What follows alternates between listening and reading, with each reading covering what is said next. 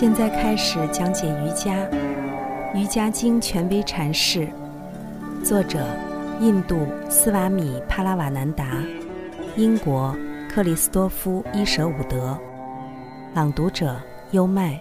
第一章：瑜伽及其目标。第二十七节，表达自在天的词是 Om。第二十八节。常念此词，并冥想它的意义。第二十九节。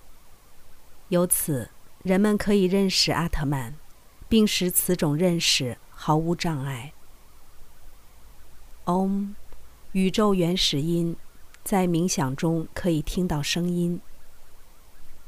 太初有词，约翰福音说：“词与上帝同在，词就是上帝。”从离居吠陀中也能读到几乎是同样的话。太初有凡，凡与词同在，这词就是真正的至上的凡。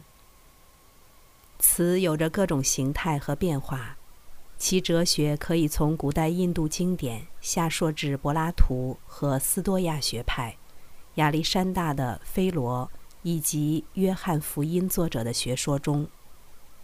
也许我们能够证明，在所有这些前后相续的思想流派中，有一种真实的历史连接。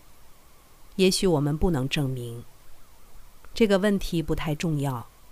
真理可以在不同时期、不同地点被人们独立地重新发现。从历史之初起，人类就认识到了词的力量，无论它是善是恶。原始部落在宗教禁忌和秘密记忆中，就将它奉为神圣。二十世纪的文化则将它滥用于政治和商业广告中。词和观念是密不可分的，没有表达上帝的词，就不可能有上帝的观念。但为什么一定要用 “Om” 这个词呢？印度人回答说。因为上帝是宇宙最基本的实相，它必须通过最基本、最自然、最具包容性的声音来表现。他们认为，这个声音就是 O-M，或者是 A-U-M，Om，这个音更容易发。用斯瓦米变喜的话来说，第一个字母 A 是根本的声音。这个关键的发音不碰触舌头或上颚。M 代表着字母表的最后一个音，它是闭唇音。U 是从舌的最根部滚动到声带的底部。这样，Om 就代表了发音的整个现象。如果有人觉得仅从语音学角度的论证还不充分的话，我们不要忘了，“om” 这个词几乎是历经多年流传至今，表达上帝最为古老的词。它一直被不计其数的崇拜者，就其最为普遍的意义而言使用着。它并不包含任何特殊属性，也不涉及某一特定的神旨。如果这种用法能够赋予神圣性，那么，Om 就是所有词中最为神圣的词了。但真正重要的是，我们应当在精神生活中重视词的力量，而这种意识只有在实际修行的经验中才会产生。从未尝试过念诵上帝之名的修行者，很容易对此冷嘲热讽。在他们看来，这多么空洞，多么单调。就是在一遍一遍地重复同样的词，他们讥笑道：“这会有什么好处吗？”事实上，我们大都会自鸣得意地认为，尽管我们的日常经验与此相反，我们一直在进行着合乎逻辑的连贯的思考。其实，大多数人并非如此，连贯地思考某个问题。只占用了我们清醒时的很少时间，通常我们都处于一种幻想状态中。精神迷雾笼罩下的支离破碎的感官印象，不相关的记忆，书报刊上的只言片语，突如其来的恐惧和怨恨，以及不适、兴奋或放松的身体感觉。在任何时刻，如果对二十个人的头脑活动情况进行检查，我们很有可能会发现，最多一两个人在进行理性思维。剩下的十八九个人很可能在这样思考：墨水瓶，那一次我见到了罗斯福，和神秘的黑夜相爱，雷兹反对合同，吉米企图抢我的饭碗，玛丽说我胖了，大脚趾受伤了，汤的味道不错，如此等等。由于我们根本不能控制这类幻想。因此，极易受到外界环境的左右。天气阴沉，所以我们情绪低落。太阳出来了，我们的心情也随之好起来。昆虫在周围嗡嗡作响，于是我们变得焦躁不安。事情就这么简单。但现在，如果我们在幻想的时候不断念诵上帝之名，就会发现能够控制我们自己的心情。无论外界如何干扰，不管怎样，我们总是在心里重复一些词：朋友或敌人的名字，焦虑的名字，渴求对象的名字。其中每一个词的周围都环绕着各自的精神氛围。你可以试试说战争或金钱，说上成千上万遍。你会发现自己的整个心情都被与那个词相关的联想渲染了、改变了。同样的，上帝的名字也将改变你的心境。此外，它别无作用。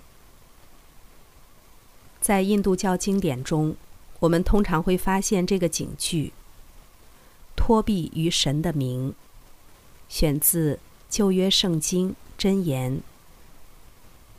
这个警句。起初听起来可能过于理想化了，在我们的精神生活中却是非常真实也非常重要。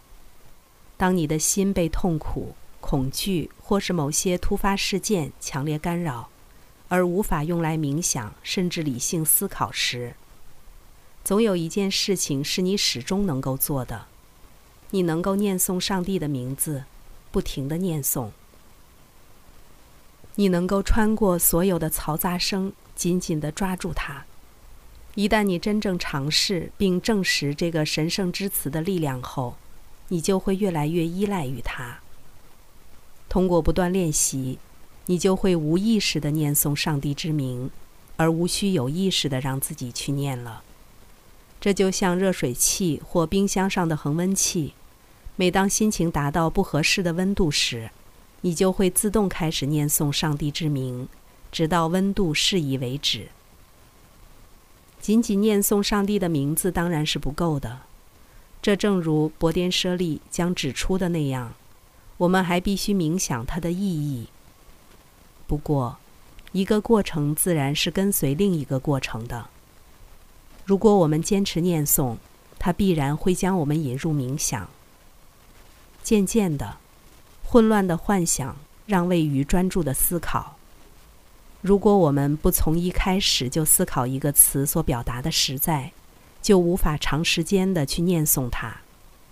除非我们的精神修炼达到了非常高的水平，否则，这种专注保持不了几分钟，心就会再一次滑回到幻想之中。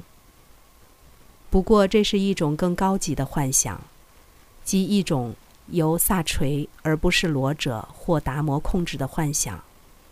此时持续念诵圣名，会轻轻拉住我们的衣袖，要求并最终再次获得我们的注意。在印度，当一位导师收一位弟子入门时，会向他传授所谓的曼陀罗。曼陀罗由一个或多个圣名组成。弟子将在他的余生中反复念诵并冥想它。这被认为是非常隐秘而神圣的。对于那个弟子而言，这是导师教导的精髓，是包含着代代相传的灵性智慧的种子。你永远不能把自己的曼陀罗透露给其他人。这一重复念诵的行为被称为加帕。当你独自一人时，可以高声念诵；如果与其他人在一起，则可以默默念诵。拨着念珠念诵很方便，这样可以把思想活动和身体活动联系起来，这是所有仪式的巨大优势之一。为躯体的神经能量提供一个微小但必要的出口，否则这些能量聚集起来会干扰心智。